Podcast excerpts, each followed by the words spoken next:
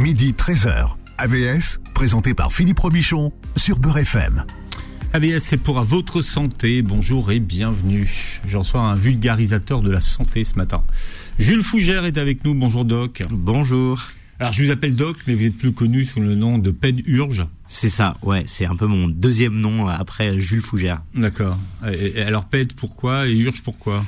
Eh bah, euh, figurez-vous que c'est ma conjointe qui m'a donné cette idée quand j'ai commencé les réseaux. Je savais pas comment m'appeler elle m'a dit, bah t'es pédiatre. Ouais. Et tu travailles aux urgences. Si on prend le début de chaque mot, on fait ped urge, ça fait ped urge, c'est facile à dire et c'est resté. Je trouvais ça super nul au début. Maintenant, je suis habitué. Maintenant, c'est votre identité euh, sur, les, sur les réseaux et on vous connaît euh, comme ça. Exactement. Donc vous êtes pédiatre urgentiste, c'est une spécialité à part? Oui, alors euh, la pédiatrie, c'est la spécialité de la médecine de l'enfant. J'ai une formation de pédiatre et sur la fin de ma formation de pédiatre, je me suis surspécialisé en urgence pédiatrique. Donc c'est une surspécialité, dirons-nous. D'accord. Qu'est-ce qui vous motivait dans le fait de travailler aux urgences euh, plutôt que d'être pépère dans un cabinet euh, avec une liste d'attente de six mois Ah ouais, c'est ça. Euh, moi, c'est le travail d'équipe, surtout parce que euh, j'adore travailler avec des étudiants, avoir des externes, des internes, des collègues, des infirmières, des, des paramédicaux, euh, des voilà. Donc moi, le travail d'équipe, c'est un truc. Quand j'arrive au boulot le matin, j'ai besoin de, de, de discuter avec tout le monde, de prendre un café avec tout le monde, et je me voyais pas dans mon cabinet. ou En tout cas, je m'y vois pas pour l'instant, puisque le travail d'équipe est un peu moins présent, évidemment. Euh, Combien d'années de médecine Combien d'années de pédiatrie?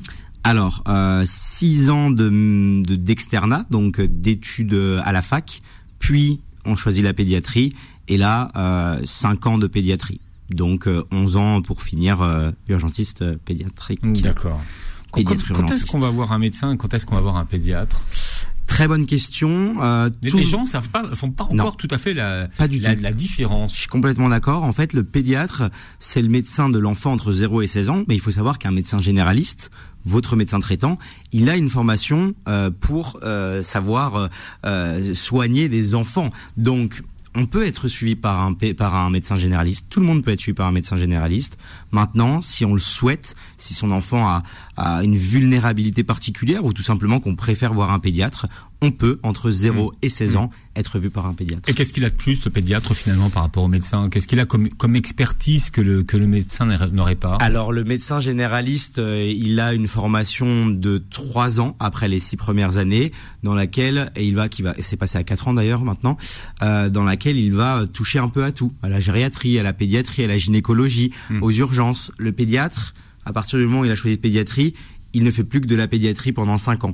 Donc, euh, il a vu euh, de la néonatologie, il a vu de la cancéropédiatrie, il a vu des urgences pédiatriques. Donc, euh, c'est un bagage forcément un petit peu plus poussé sur l'enfant et sa santé. Vous publiez mon guide anti-panique chez Marabout. Alors, anti-panique, c'est vite dit. Euh, parce que pour les parents, euh, dès que ça, euh, ça concerne la santé de l'enfant, c'est la panique. Panique à bord. Ouais, panique à bord, le moindre symptôme en fait, on se doute bien. Qui, qui est-ce qui nous apprend à gérer les symptômes de, de ces enfants? On, a, on se lève, l'enfant n'est pas bien, on prend la température, 39. Est-ce qu'on a, un, est-ce qu'on a un guide? Est-ce que quelqu'un nous a expliqué un jour ce qu'il fallait faire, à part euh, nos grands-parents peut-être? Hmm. et, et, et là, on se rend compte que, bah, qu'est-ce qu'on fait? Excusez-moi. Alors, on appelle, on appelle sa mère, Voilà, si elle est là. voilà, on appelle sa ou mère. sa grand-mère. Déjà, tiens. on appelle sa mère euh, ou sa grand-mère, mais en tout cas, on n'a pas de, ou on va sur des forums. Et ça, euh, c'est la Alors ça, c'est la catastrophe. grande mode aujourd'hui parce que il y, a, il y a tout et son contraire sur les forums. Exactement. Sur les forums, on trouve tout de suite des, des cas euh, graves, on trouve des, des mots cancer dès qu'on tape les symptômes, donc ça, c'est vraiment à éviter au maximum. Alors attendez, tiens, on va continuer l'émission, mais on va aller vous chercher de, de l'eau parce que d'ailleurs on est, Ouais, très- on est, alors vous savez, on a des urgences eau ici. Tiens, C'est vrai Ouais, faut. C'est ça, c'est en fait c'est parce que vous avez attrapé froid. Vous avez, vous Ouais, êtes, en vous fait, êtes- je fais un peu d'asthme, alors du coup, j'ai ma mais- ventoline si jamais je tousse trop non, non, mais tiens, alors tiens, question, bonne Ouais. question. Comment on fait pour administrer de la, la ventoline à un, à un bébé? Alors, très bonne euh, question. La ventoline, ça se donne dans une chambre d'inhalation, c'est-à-dire qu'on ne donne pas à la bouche directement, Ouais. parce que ça, c'est impossible. Même les adultes savent pas bien le prendre.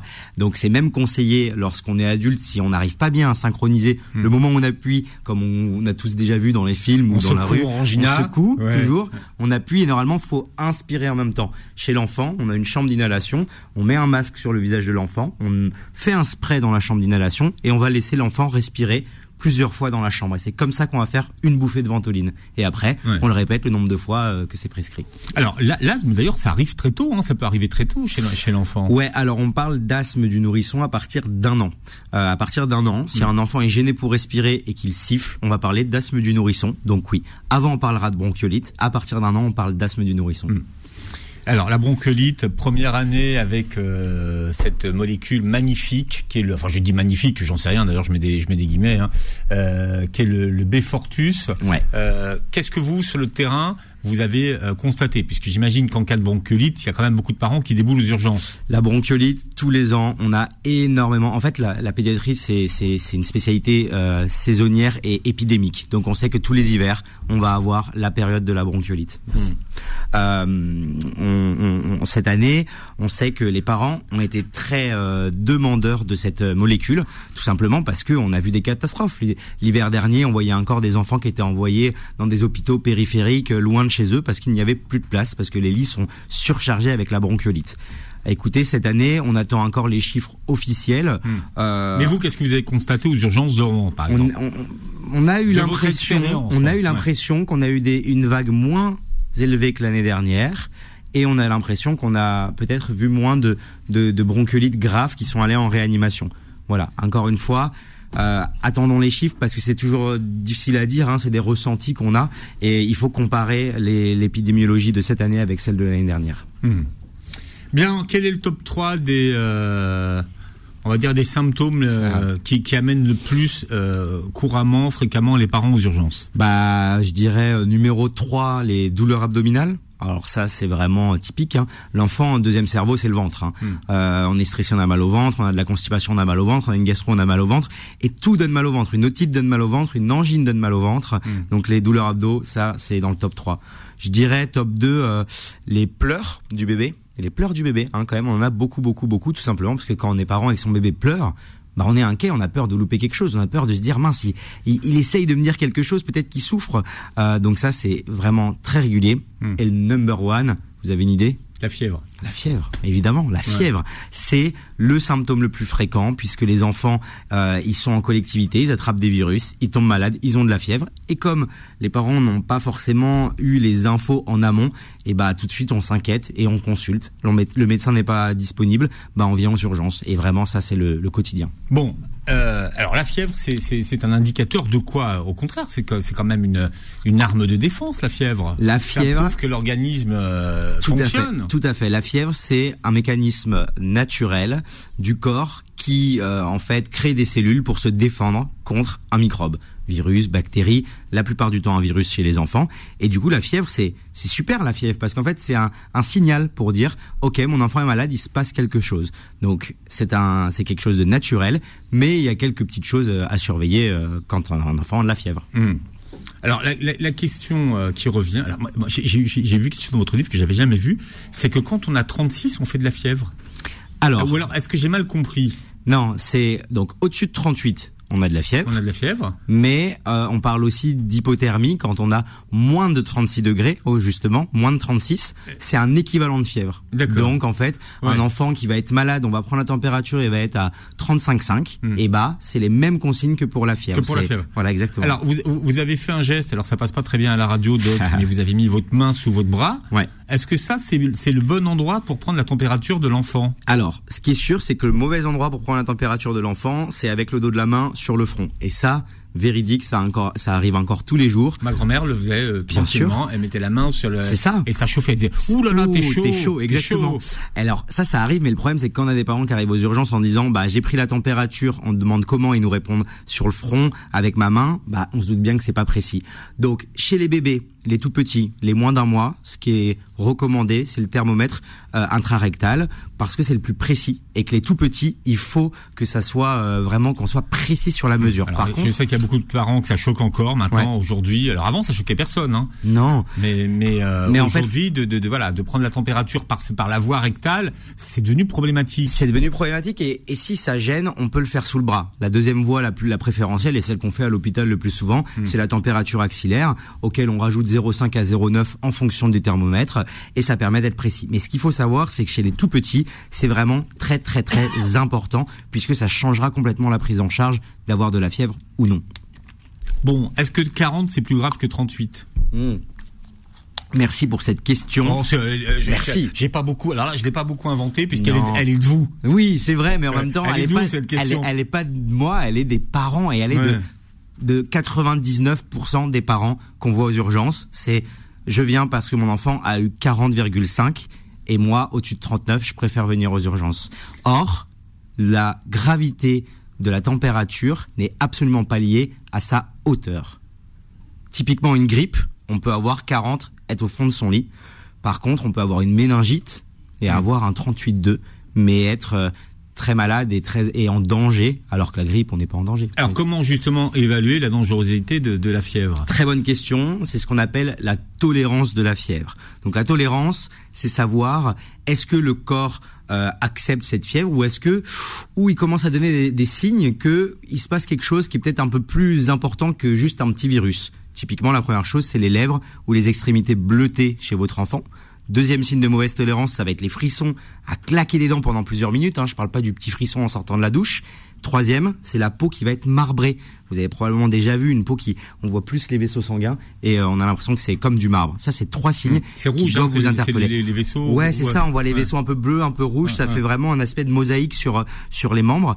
Ces signes-là, s'ils apparaissent chez votre enfant, c'est bien de consulter parce que Hmm. nous, ce qu'on va chercher en fait, c'est des signes qui nous disent ah attention, peut-être que c'est pas un virus, peut-être que c'est une bactérie. Et ça, c'est important puisque c'est là qu'on mettra des antibiotiques. Alors, la vraie question, et, qui vous concerne vous, c'est quelle est la fièvre qui doit amener les, les parents à aller aux urgences, en fait? Ouais, c'est ça. Et bah première chose, ce qu'il faut savoir, fièvre moins de trois mois, on va aux urgences. Parce que les moins, de, ouais, Ouais. les moins de trois mois sont plus fragiles et ils sont plus à risque d'avoir des bactéries. Hmm. Donc moins de trois mois, urgence. Au-dessus de trois mois, on regarde. Si la fièvre est bien tolérée, donc il n'y a pas les trois signes dont on a parlé avant, on peut temporiser, on peut appeler son médecin. Et attention, si le médecin vous dit rendez-vous demain ou après-demain, ok, c'est ok, on n'est pas obligé de venir aux urgences. Par contre, fièvre mal tolérée égale consultation rapide. Hmm. Alors, qu'est-ce qu'on fait? On fait des compresses d'eau froide euh, merveilleuse question encore une fois puisque c'est le quotidien aux urgences. Bah, mon enfant avait de la fièvre, je lui ai fait prendre un bain froid ou je lui ai mis euh, un gant de toilette humide sur la tête. Ça, c'est un petit peu ce qu'on nous disait avant, c'est un petit peu les remèdes de grand-mère. On l'a tous déjà entendu une fois. Et pourtant, les dernières études et, et ce qu'on sait sur la fièvre maintenant, c'est que il faut améliorer le confort de l'enfant. Mais est-ce que ça fait baisser la température? Alors, la, la- la fameuse compresse bien froide sur la, sur la tête, est-ce qu'elle a un impact sur la température ou pas du tout? Elle peut faire baisser la température, mais souvent, ce qu'on a remarqué, c'est qu'elle va surtout augmenter l'inconfort de l'enfant. Hmm. Et ce qu'on veut, c'est le confort de l'enfant. Donc, si vous mettez votre enfant dans un bain frais, juste pour faire descendre d'un ou deux degrés, et qu'en fait, il est hyper inconfortable, bah, on a tout perdu. Vraiment, il n'y a aucun intérêt. Donc, on évite, on déshabille son enfant, on le fait boire, et puis, on, on surveille la température et la tolérance. Bon, on reviendra euh, sur cette question de la, la, la, la- la température et de la fièvre, hein, parce que c'est le top 1. Donc il y a Number beaucoup de questions. Et puis alors il y a tellement d'idées reçues que vous combattez dans votre livre que on en parlera et on a du temps puisque vous êtes notre invité Jules Fougère jusqu'à 13h. AVS revient dans un instant. Midi 13h. AVS, présenté par Philippe Robichon sur Beurre FM. Voilà, vous le connaissez certainement si vous êtes sur les réseaux. Ça fait partie des- de cette nouvelle génération de euh, professionnels de santé qui s'expriment par l'intermédiaire des réseaux sociaux. Il y a toute une nouvelle génération qui est très active. Il y a même des agences. Il y a, il y a des agences de tout bip qui sont sur les réseaux, Ouais. qui les représentent. Incroyable. Ouais. C'est ça. Et euh, même YouTube aujourd'hui, il y a, il il y a YouTube Health. Ouais, voilà, qui, qui, qui, qui, rama- qui, ra- qui rameute les, les, les professionnels de santé qui s'expriment, enfin qui disent, qui, qui disent des, des, des choses qui sont validées quand même. Hein. C'est ça, l'idée c'est de pas dire de bêtises. Parce Ouais. qu'attention, justement, on doit garder un statut où tout ce qu'on dit peut être, euh, ça va être démultiplié. Donc euh, il faut tout vérifier. Il faut Voilà. vérifier les si vous recommandations. prononcez le mot euh, huile essentielle, donc là vous êtes sûr vous êtes mort. On va avoir des problèmes en là, tout cas. là, là, vous Ouais. aurez des problèmes. Vous Voilà. serez pas dans YouTube Earth, Exactement. mais, mais sinon ça va. Ça va, mais faut, faut, faut faire vraiment attention. paracétamol, euh, Paracétamol, ça va. Faut ça pas, Normalement, faut pas dire doliprane, c'est une marque, donc Mm. faut faire attention. Ou faut dire, je n'ai pas de conflit d'intérêt. pas encore, Pas encore. pas encore. Pas avec paracétamol. Bon, Jules Fougère publie mon guide anti-panique chez euh, Marabout. Ça, c'est un guide pour tout, euh, pour tous les parents, pour tous les parents qui ont beaucoup de questions et euh, qui finalement ne sont pas formés euh, à la médecine pour leurs enfants. Et c'est vrai que quand, quand- un enfant, ça parle pas, donc finalement, euh, on interprète tous les signes. Tout à fait, ouais. Euh, la période, alors ça parle pas, ça va parler à un moment, puisque on rappelle que la pédiatrie c'est entre 0 et 16 ans, donc euh, Oui. c'est pas que les bébés, mais par contre oui, il y a tout le début où l'enfant il sait pas dire et, et- Il et sait pas dire précisément où il a mal. C'est ça. Ouais. Et puis surtout, même quand ils commencent à avoir, à, à- à avoir la parole, ils disent n'importe quoi. Parce qu'ils disent toujours euh, j'ai mal là. Moi, les petits, ils arrivent aux urgences, ils ont le bras cassé. Je leur dis t'as mal où? Ils montrent le genou. Enfin, ça c'est typique. Donc, euh, on est, euh, on, on, peut pas avoir un interrogatoire très précis, on va dire avant euh, 5-6 ans, quoi. D'accord. Est-ce que parce que les enfants ils ont toutes les maladies du monde, hein, ça c'est normal, c'est le, Oh oui. c'est- le principe. Est-ce que vous-même en tant que pédiatre, ça, ça vous ça, ça génère un certain nombre de maladies euh, Est-ce que vous avez une coqueluche récente? Est-ce que, que- vous avez des oreillons récents? est-ce que je suis hypochondriaque? C'est ça la question Non, est-ce que, que- est-ce que du fait de fréquenter des enfants qui sont Ah, est-ce que je malades, suis plus malade? est-ce que est-ce que vous avez attrapé plus des, des maladies d'enfants que des maladies d'adultes? Alors, euh, je sais que j'ai des collègues qui ont attrapé, par exemple, le, le pied-main-bouche, hein, un syndrome. Qu'est-ce que euh, c'est ça le pied main Bah, le bouche? pied-main-bouche, c'est c'est un virus, le Coxsackie virus, qui fait des boutons, comme son nom l'indique, sur les pieds, sur les mains, dans la bouche. C'est insupportable, il y a rien à faire, faut attendre, mais ça fait mal et on peut l'attraper en tant qu'adulte. Et, et du coup, mes collègues, nous on en voit tous les jours des pieds-mains-bouche, donc ça arrive plus facilement d'en avoir. Ouais. Et en période de gastro, on a beaucoup plus de risques d'avoir la gastro aussi, parce Ouais, parce voit que les, enfants partagent. Ah bah oui. Et puis nous, euh, aux urgences, on en voit, euh, bah, euh, c'est euh, euh, 115, 120 par jour, donc euh, on est plus à même de choper un truc, ouais. Bien, on parlait, on, on parlait de, de, de, de la fièvre tout à l'heure, euh, et, et notamment de cette molécule magique qui est le paracétamol. Mhm. Euh, Est-ce que si on lui donne pas de, paracétamol, euh, il va convulser? Alors c'est c'est ça c'est merci encore pour cette question parce que c'est c'est ce qu'on entend partout et attention on l'entend même parfois de la, de la bouche de soignants parce que c'est ce qu'on pensait avant que si on donnait pas de paracétamol ça allait faire augmenter la fièvre et du coup on allait convulser. Non, le paracétamol n'a jamais prouvé son efficacité pour prévenir les convulsions dues à la fièvre.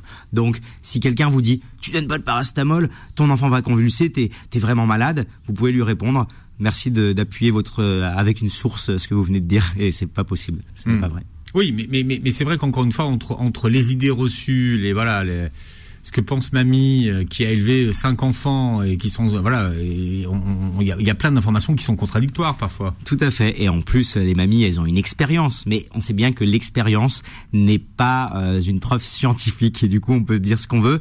Euh, Moi, j'essaye au maximum dans mes vidéos et dans mon livre euh, de m'appuyer sur les études, en fait, pour pas donner mon avis perso, mais plutôt Mm. ce que disent les experts. En fait, il y a des gens qui bossent Mm. là-dessus pendant des années sur des études.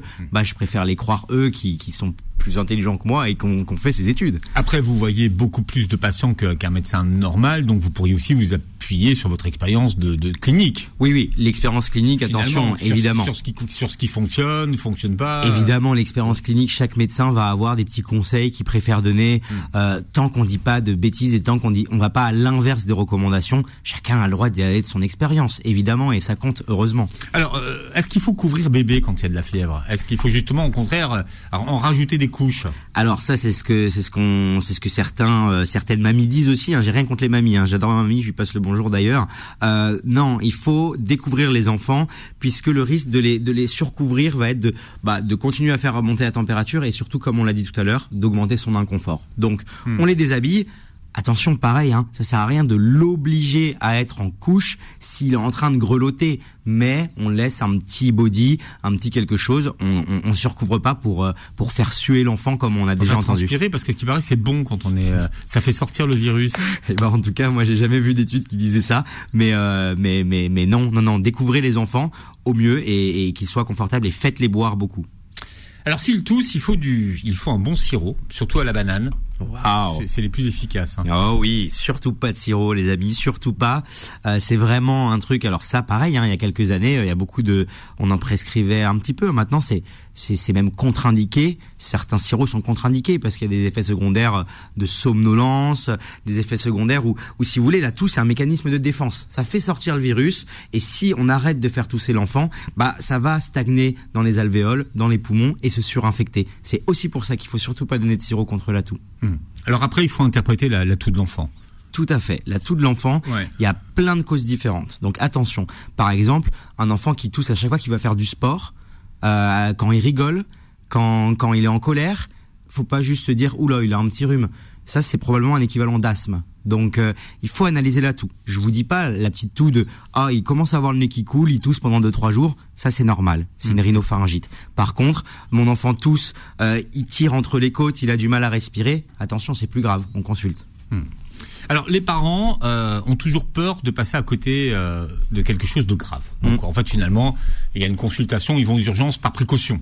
Tout à fait. Donc vous, quelle est la méthode que vous appliquez pour savoir si on va ou pas euh, aux urgences Est-ce qu'il y a un moyen mnémotechnique Ouais, tout à fait. Alors le premier moyen mnémotechnique qu'on a, c'est le CRC. C'est ce qu'on fait nous à, à l'accueil des urgences pour euh, trier les enfants. Alors il n'y a pas que ça, mais c'est un premier coup d'œil. Ça s'appelle le quick look et ça, ça peut se faire à la maison. C'est-à-dire le C pour couleur, donc savoir si son enfant est bien rosé ou au contraire s'il a les lèvres bleues ou qu'il est très pâle. Si c'est le cas, ça doit nous interpeller. Le R, c'est pour respiration. Si son enfant respire bien, on est plutôt rassuré. S'il respire vite, qu'il tire entre les côtes, euh, ça doit nous inquiéter. Et le dernier C, c'est pour le comportement. Si votre enfant, par exemple, il est en train de jouer à la maison, bah évidemment, vous allez être rassuré. Par contre, s'il est amorphe, tout mou, poupée de chiffon dans son lit, ça doit aussi vous, vous, inquiéter et hmm. vous faire consulter. Alors, il y a une question qui revient souvent, c'est pourquoi on attend euh, aussi longtemps aux urgences alors que c'est urgent? Ah, ah, et eh ben justement parce que parce que c'est pas si urgent que ça et c'est souvent ce qu'on dit aux parents. Alors ce qui est marrant c'est que c'est souvent les parents qui attendent le plus aux urgences donc qui viennent pour des choses les moins graves qui s'énervent et ce qu'on leur explique c'est si vous passez vite bah c'est souvent mauvais signe hein. c'est que votre enfant va pas bien. Hein, les enfants qui passent en premier, hmm. c'est les enfants qui ont des signes d'urgence vitale, les enfants qui, si on ne s'en occupe pas maintenant, ils risquent de se dégrader euh, et, et, risquent, risquent des séquelles, voire le décès. Parfois, oui, ça arrive. Donc c'est normal qu'on euh, qu'on vous passe devant. Ouais, c'est normal. Ça, faut faire attention.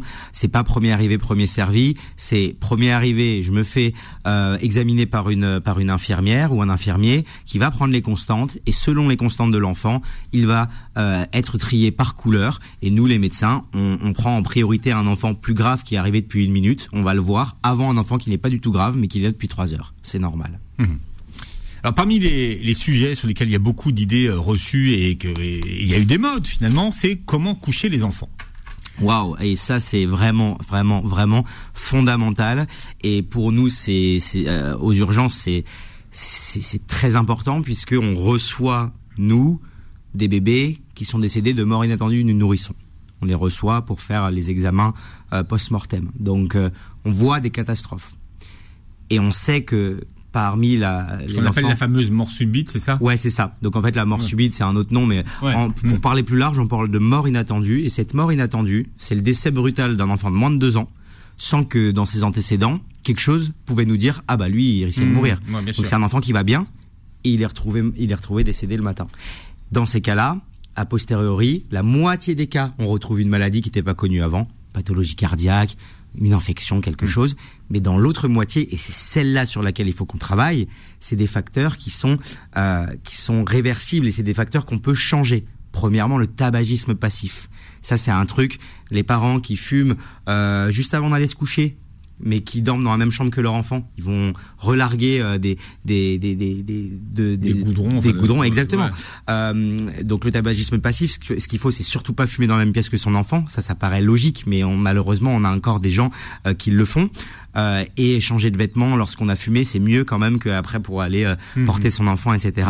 Deuxième chose, et vous en parliez juste avant, c'est la façon de coucher son enfant, puisque on retrouve, comme je vous disais, dans la moitié des cas, quasiment des erreurs de couchage. Alors, erreur de couchage, c'est quoi? C'est lorsqu'on a un environnement qui est non sécuritaire chez les petits, des choses qui peuvent enfouir son visage. Typiquement, des oreillers, des doudous, des tours de lit comme on voit sur Instagram beaucoup, euh, c'est vraiment à proscrire. Les cales bébés, les cales têtes, les coussins de positionnement, ça c'est des ça c'est des conneries. toutes ces choses nouvelles. Tout ça c'est des conneries. Qui aident à bien positionner bébé a priori. Exactement, c'est des conneries, c'est du matériel de puériculture qui qui qui est dangereux et on combat ça, euh, on combat ça quotidiennement et, et c'est le combat de chaque médecin qui reçoit de jeunes parents dans son cabinet, c'est de rappeler qu'un bébé ça se couche sur le dos. Attention, on n'en avait pas parlé jusque là. Le couchage c'est une des causes les plus importantes après le tabagisme passif. Donc c'est le fait de coucher son enfant sur le ventre parce que hmm. oh il a moins de coliques ou oh il est plus confortable. Un bébé sur le ventre dans les premiers mois, il va pas être capable de dégager sa tête sur les côtés. Hmm. Il va s'enfouir le visage dans le drap et c'est là que qu'arrive la catastrophe. Mais, mais, mais si l'enfant se retourne Ah, là c'est différent. Mais très bonne question. Non, mais c'est souvent le cas. Le, le, gamin, vous le mettez sur le dos et bim, il se retourne tout seul. Et eh bah ça, ça veut dire que là, vous, vous n'allez pas vous réveiller toute la nuit pour le remettre sur le dos. À partir du moment où l'enfant se retourne seul, hmm. c'est qu'il a un tonus acceptable et qu'il pourra dégager sa tête. Et vous voyez, ah, le retournement, ah, c'est... le problème, c'est ça. Le problème, c'est qu'il n'a pas le tonus pour se, pour se, pour se dégager. Le retournement, c'est plutôt vers six mois. Donc avant six mois, souvent ils se retournent pas. Hmm. Là, on parle bien des parents qui vont coucher l'enfant euh, sur le ventre chez des enfants qui n'ont pas encore la tonicité pour se retourner. Hmm. Hmm. Et du coup, on les et du coup ils s'enfouissent le visage, ils, ils réinspirent leur CO2. Euh, il n'y a, y a pas d'air qui circule et là c'est hyper dangereux. Et le doudou? Et le doudou, bah on essaye d'éviter. De, alors on peut endormir son enfant avec un doudou, mais dans les premiers mois de vie, le doudou c'est surtout pour les photos et c'est surtout pour les parents en fait. Le bébé euh, dans dans les six premiers mois de vie, le doudou euh, plus grand oui, mais pas chez chez les moins de deux ans, on évite au maximum vraiment. De dormir avec le doudou. Euh, votre position sous le lit parapluie? Le lit parapluie, pas de souci. Le lit parapluie avec un surmatelas dedans, gros souci. On a des accidents. Ah, c'est plus confort. Ouais. Alors en fait, vous voyez les lits parapluies quand on les ouvre, le matelas pour l'enfant, il paraît, euh, on dirait un bout de carton. Mais en fait, il faut se rappeler que le bébé, il a un poids qui fait que pour lui, euh, c'est très bien. C'est hmm. un lit d'appoint. Hmm. Ce qu'on voit comme accident, c'est des, des, surmatelas qui sont vendus. Et en fait, le bébé va aller se coincer entre le bord du lit qui est mou et le surmatelas. On retrouve des enfants sous le surmatelas. Donc, s'il vous plaît, on évite les surmatelas. Et encore une fois, c'est du matériel de puriculture qui qui devrait même pas se vendre. Mais pour l'instant, c'est un combat qu'on mène et on n'a pas encore gagné. Voilà, Jules Fougère, alias le PED Urge, donne ses, ses, conseils sur les réseaux sociaux. Aujourd'hui, vous les retrouvez dans un livre qui s'appelle Mon guide anti-panique chez Marabout et notre invité jusqu'à 13h. AVS revient dans un instant. Midi 13h. AVS, présenté par Philippe Robichon sur Beurre FM. Toutes les questions que vous posez sur la, la santé euh, de vos enfants, et la vraie question, c'est de savoir, avant de foncer aux urgences, c'est quand et pourquoi y aller? Hein, évaluer la nécessité d'y aller pour désengorger les euh, urgences. Jules Fougère est notre invité avec des pédiatres urgentistes. Et c'est vrai qu'aujourd'hui, aux urgences, il y a beaucoup de gens qui ne devraient pas y être. C'est euh, Ouais, il y a beaucoup de gens. Sur, euh, je dirais, sur 10 patients, allez, sans, grossir les chiffres, peut-être 6-7 patients où on sait que il devrait, il pourrait consulter en ville. Mais reste à avoir un médecin qui est disponible en ville. Attention, je hmm. je dis pas que c'est facile. Je dis juste que avant de venir aux urgences, les conseils c'est quoi? J'appelle mon médecin traitant en premier pour savoir s'il a de la place. S'il n'a pas de la place le jour même, est-ce que je peux attendre un ou deux jours? Si lui il n'est pas disponible, j'appelle le 116 117. C'est pas disponible dans toute la France, mais dans pas mal de régions. C'est un médecin régulateur qui va vous répondre et qui va vous conseiller. Troisième chose, si j'ai un gros doute, j'appelle le 15. Attention, le 15, c'est pas réservé seulement aux urgences vitales on peut appeler pour avoir des conseils si on mm. hésite à aller aux urgences. Et, après, là, on est aiguillé et on peut se retrouver, oui, en effet, aux urgences. Aux urgences, mais on est dans une société de l'immédiat aujourd'hui où les gens ont du mal à attendre. Effectivement, il y a des, il y a des, il y a des visites qui pourraient être différées au lendemain, mais les gens, ils veulent, ils veulent leur réponse tout de suite. En fait, c'est 20 heures, ben, ils veulent 20 h 21 h ils veulent savoir tout de suite. Ils veulent pas, ça leur paraît le bout du monde le lendemain. Oui, je pense que ça paraît le bout du monde. Après, euh, je pense aussi que ça paraît le bout du monde quand on a, quand on a un enfant malade, parce qu'on se dit toujours, euh, Hmm. Enfin, moi, la, la, première chose que me disent les parents quand je leur dis, bah, ça, ça ne nécessitait pas un passage aux urgences. Je leur explique hein, pourquoi et pourquoi la prochaine fois.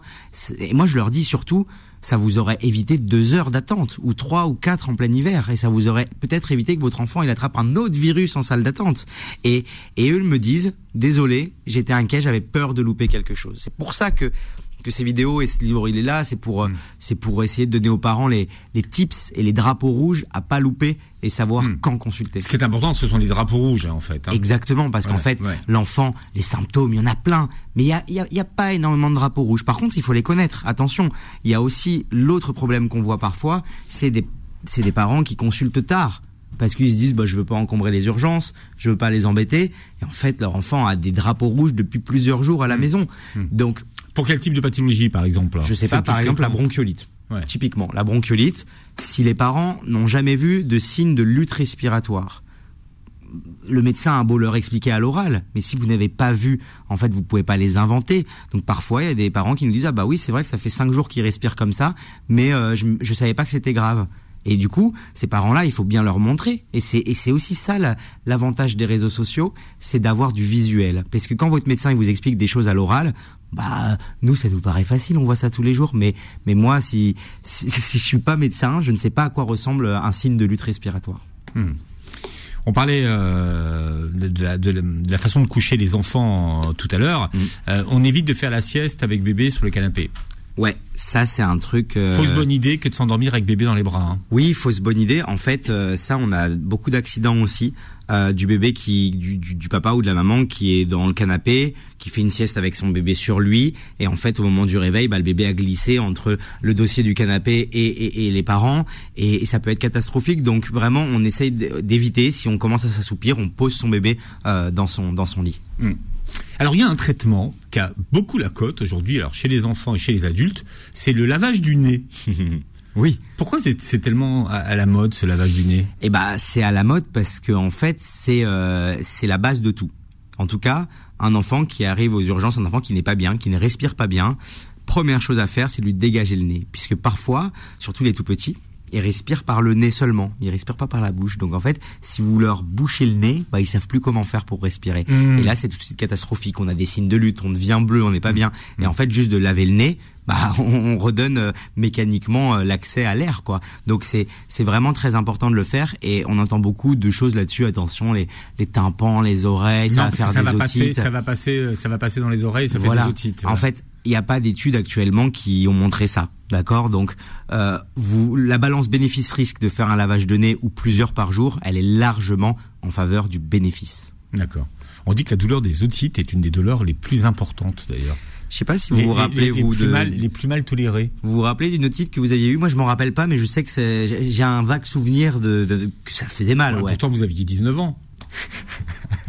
j'ai un vague souvenir que ça faisait mal, mais ouais, ça fait mal une otite. Et d'ailleurs, nous, ça nous arrive d'avoir des parents il y a des photos dans votre livre, ça calme. Hein. ouais, bah en même temps, quand il y a du pu derrière un tympan, le tympan il est complètement bombé, on comprend que euh, que ça que ça fait mal quoi. Et c'est pour ça qu'on a des parents qui consultent en pleine nuit parfois, mais on leur en veut pas.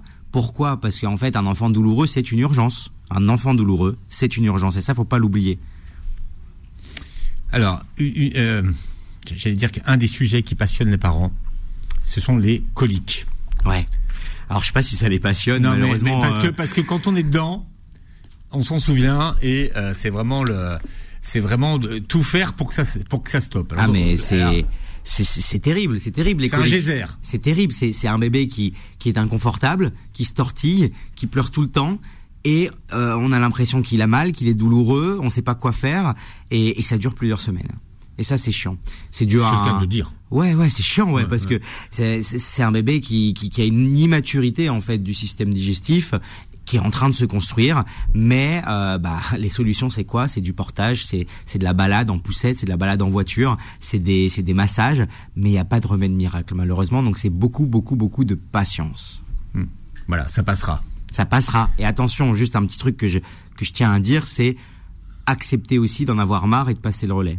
Parce que ça, on voit aussi des catastrophes. C'est-à-dire parents qui sont un peu isolés, qui ont un bébé, qui pleurent non-stop et qui finissent par avoir un mauvais geste parce que parce que c'est humain d'en avoir marre. Donc c'est humain quand on a un bébé qui pleure tout le temps, de vérifier que sa couche est propre, de vérifier qu'il n'a pas de température, de vérifier qu'il a bien mangé, mais de dire ok, je n'en peux plus, je pose mon bébé dans son lit en sécurité, je sors. J'appelle. Je passe la main. Je passe la main. J'appelle papa, j'appelle mamie, j'appelle le voisin. Je passe la main. Je ne reste pas exaspéré avec un enfant qui pleure parce que là aussi on voit des, catastrophes. Mhm.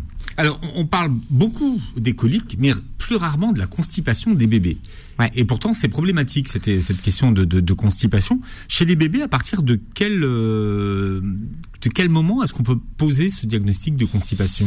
Alors la constipation, euh, je dirais ça, ça va dépendre de plusieurs choses. Premièrement, ça dépend de ce que mange l'enfant. Typiquement, un enfant qui est allaité, donc euh, les, lait de mère, peut avoir plusieurs jours, voire plus d'une semaine sans sel. Et c'est pas anormal. Et ça, on a plein de parents qui consultent en nous disant, bah je suis super inquiet, mon enfant a pas fait caca depuis trois jours. On leur demande, mais il, il mange quoi? Bah je l'allaite, ok. Et comment il va? Bah il va super bien, il pète la forme. Mais en fait, on, les parents sont un peu obnubilés et en même temps c'est normal, hein, mais je veux dire un bébé ça mange, ça fait caca, bah voilà, on est un peu obnubilé par les par les selles de l'enfant. C'est un sujet euh, sans fin. Ah ouais, sans fin vraiment. Et, euh, ça et l'alimentation bien sûr parce que bien sûr, mais parce qu'un enfant quand dans les premiers mois ça mange, ça dort, ça mange, ça dort, ça fait caca, hmm. donc forcément c'est les trois trucs qu'on peut surveiller, donc euh, ça nous ça, mais ça terrorise beaucoup les parents. Donc souvent, ce qu'on dit, c'est attention, vous arrêtez pas sur le nombre de, de jours sans sel ou autre. Euh, arrêtez-vous sur la, le confort de l'enfant. Encore une fois, hmm. souvent ça, souvent ça, ça, en fait, ça, ça trompe pas. Un enfant qui pleure, qui a le ventre ballonné, euh, qui est inconsolable, bah évidemment, s'il a pas fait caca depuis trois jours, on va se poser la question. Par contre, s'il pète la forme, que son ventre il est normal, hmm. bah souffle un coup. Alors vous dites, vous dites, vous dites que s'il pète la forme, mais euh, ce qui peut alerter les parents, c'est qu'il n'ait pas de gaz depuis quelques jours surtout. Ouais. Mmh, mmh, mmh. Alors oui, les gaz. Euh, alors les gaz. J'ai lu dans votre livre. Hein, maintenant, je suis, suis pas spécialiste. Ouais, ouais, je vois bien que vous avez, vous avez bien lu, vous avez bien lu. Non, non, mais les gaz, c'est un truc aussi euh, qui, qui inquiète les parents. Soit, au contraire, c'est plutôt des. Il a trop de gaz. Il a plus de gaz que d'habitude. On parlait des coliques tout à l'heure. Euh, le bébé qui a des coliques, il va avoir beaucoup de gaz. Il va péter. Mais on a, on a parfois des, des, des consultations qui sont qui sont un peu drôles parce qu'on a des euh, bah je viens parce que mon enfant euh, pète plus que d'habitude ou il pète et ça sent pas comme d'habitude. C'est déjà arrivé hein, dans les pires motifs de consultation. Et ça, parce que bah vous avez listé les, les, ah pires motifs de consultation. Ouais on a listé les pires.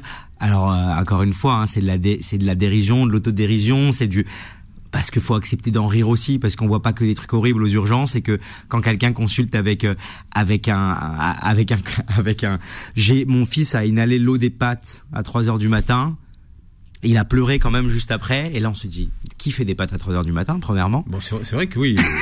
quelqu'un rentrait tard. Déjà, quelqu'un rentrait tard. À quel, à, quel moment un enfant de cet âge-là euh, est élevé à 3 heures matin, Et à quel moment il est au-dessus d'une casserole de pâtes Et à quel moment on consulte pour ça? Mais, bien sûr, euh, on, on va examiner l'enfant, on va rassurer les parents. Puis moi, souvent, sur la fin, je leur dis un petit mot du genre, bon, entre vous et moi, maintenant que je vous ai rassuré, ça valait pas le coup de venir, non? Et et, ils le prennent pas mal parce que à partir du moment où on les a considérés, où on a examiné l'enfant, faut pas oublier que les parents, il y, a une inquiétude derrière ça. C'est rarement juste pour le plaisir qu'ils viennent, quand même. Oui. Faut d'abord soigner les parents finalement. Faut aussi soigner les parents. Hein, ça fait partie du, du package. C'est un triangle, c'est une relation triangulaire entre le parent, le médecin, l'enfant, et nous c'est notre quotidien. Et évidemment que si on rassure les parents, bah on a soigné une partie de la maladie de l'enfant, ça c'est sûr. Alors un syndrome qui est pas très fréquent, mais qui est découvert en lisant votre livre, c'est le syndrome du euh, cheveu étrangleur. Ouais, ah mais, les bébés, ça a des cheveux? Non, c'est les cheveux des parents souvent. Enfin, pas de moi. Oui, parce que je me suis dit, mais ils ont pas des cheveux aussi longs que. non, c'est les cheveux. C'est vrai que oui, effectivement, vous, c'est plus des cheveux de barbe. moi, ça peut être des, des cheveux de barbe. Ouais. C'est les c'est les cheveux des parents souvent qui, vous savez, dans la machine, ça, ça vous est peut-être déjà arrivé, dans la chaussette d'avoir une une boule de cheveux euh, ah euh, qui, qui est coincée au fond. Et eh bah, les bébés, ça s'enroule autour des, orteils, des doigts ou parfois des parties euh, intimes, hein, donc euh, au niveau du prépuce ou au niveau des lèvres chez les petites filles, et ça fait des nécroses. Et ça, faut faire gaffe. Un bébé qui pleure de manière anormale, inhabituelle, on comprend pas. Regardez les extrémités, regardez sous la couche, parce que ça arrive beaucoup plus fréquemment que ce qu'on ne croit. Oui, donc euh, c'était très sérieux, ce syndrome du cheveu étrangleur. Vous, vous, verrez dans le, dans le livre. Oui, je dis pas que des conneries. Hein. Ah bon mais, mais soi-disant, soi-disant que les, les, pédiatres, euh, ils, enfin, ils ont, ils, ils, ont quand même beaucoup plus d'humour que, que, que, que d'autres spécialités. Alors, parce que les, parce que les enfants aiment bien les, les, les, les médecins rigolos. Ouais, alors je dirais, tous les pédiatres ne sont pas drôles. Il faut pas forcément être drôle pour être pédiatre, mais par contre, c'est sûr qu'il faut avoir un contact euh, avec l'enfant facile parce qu'on passe nos journées avec des enfants. Donc c'est sûr que si les enfants, typiquement, moi je donne un exemple, mais c'est quand t'es en fête de famille, euh, si les enfants ça te ça te saoule, euh, je pense pédiatrie c'est pas vraiment pour, pour toi quoi. Mal barré. Bon après attention, hein, il y a tu peux faire aussi de la néonatologie où là que tu vois que des enfants de moins d'un mois, donc là c'est un peu différent, c'est pas énervant des bébés de moins d'un mois. Et tu peux faire aussi de la spécialité avec des enfants handicapés, avec jusque de la cardiopédiatrie, de la neuropédiatrie. Il y a plein de choses. Donc on se ferme pas les portes. Maintenant, il y a pédopsychiatre aussi. Il y a pédopsychiatre, ouais. Alors ça, c'est pas des pédiatres, c'est des psychiatres qui sont surspécialisés en pédopsychiatrie. C'est pas des pédiatres, c'est une autre spécialité. Bien, votre guide vient de sortir, mon guide anti-panique, montrez-le à la caméra aux éditions euh, Marabout, on va pas le feuilleter ce matin parce qu'on l'a déjà beaucoup feuilleté euh, Ouais. euh, en, en- en parole. Euh, vous retrouvez les vidéos du PED Urge sur les réseaux sociaux, Insta. Insta, ouais, surtout Insta, c'est la première, c'est la première euh, plateforme euh, sur laquelle j'ai commencé puisque c'est celle euh, qui est le plus ma cible. En fait, ma cible c'est les jeunes parents et les jeunes parents c'est du 25, euh, allez 40 ans parce qu'on va pas, j'ai envie de vexer personne. Euh, c'est plutôt Insta. TikTok c'est plus jeune, euh, Facebook c'est un peu plus vieux. Encore une fois, je veux vexer personne. Non, non, mais je- trop- là, c'est mort. C'est- mort, là. Bah, bien sûr. Mais Insta pour moi c'est ouais c'est la c'est la plateforme de base. Mais Génération Insta. voilà, mais les livres, le livre c'est le but c'est de toucher ceux qui sont pas forcément sur Insta. On n'est pas obligé d'être sur Insta. Hmm. C'est ceux qui ont des enfants sur le tard. Voilà, c'est ça. Après, on peut quand même même pas avoir Insta et taper Pédurge Instagram sur Google. Hein. Vous allez voir, on tombe sur mon compte quand même. Bien, vous réécouterez l'émission en podcast sur beurrefm.net et sur toutes les plateformes qui reprennent l'émission. Vous verrez la vidéo sur YouTube. Yes. Parce que nous, on est sur YouTube. Bah ouais, j'y suis pas, j'essaye, mais j'aimerais bien m'y mettre un peu plus. C'est du Dès- boulot YouTube, hein. Mais oui. C'est moins facile qu'Insta. Ah bah bien sûr. voudrais pas dire. C'est plus qualitatif. Ouais, ouais, ouais, c'est pas Non non mais je m'y Ouais. mettrai, mais j'attends de me libérer un peu de temps au boulot pour m'y mettre. Pour l'instant, c'est difficile. Merci d'avoir été avec nous. Merci pour d'avoir l'invitation. partagé vos connaissances. Merci à vous de nous avoir prêté vos oreilles et très belle journée santé sur Beurre FM. Retrouvez AVS tous les jours de midi à 13h et en podcast sur beurrefm.net et l'appli Beurre FM.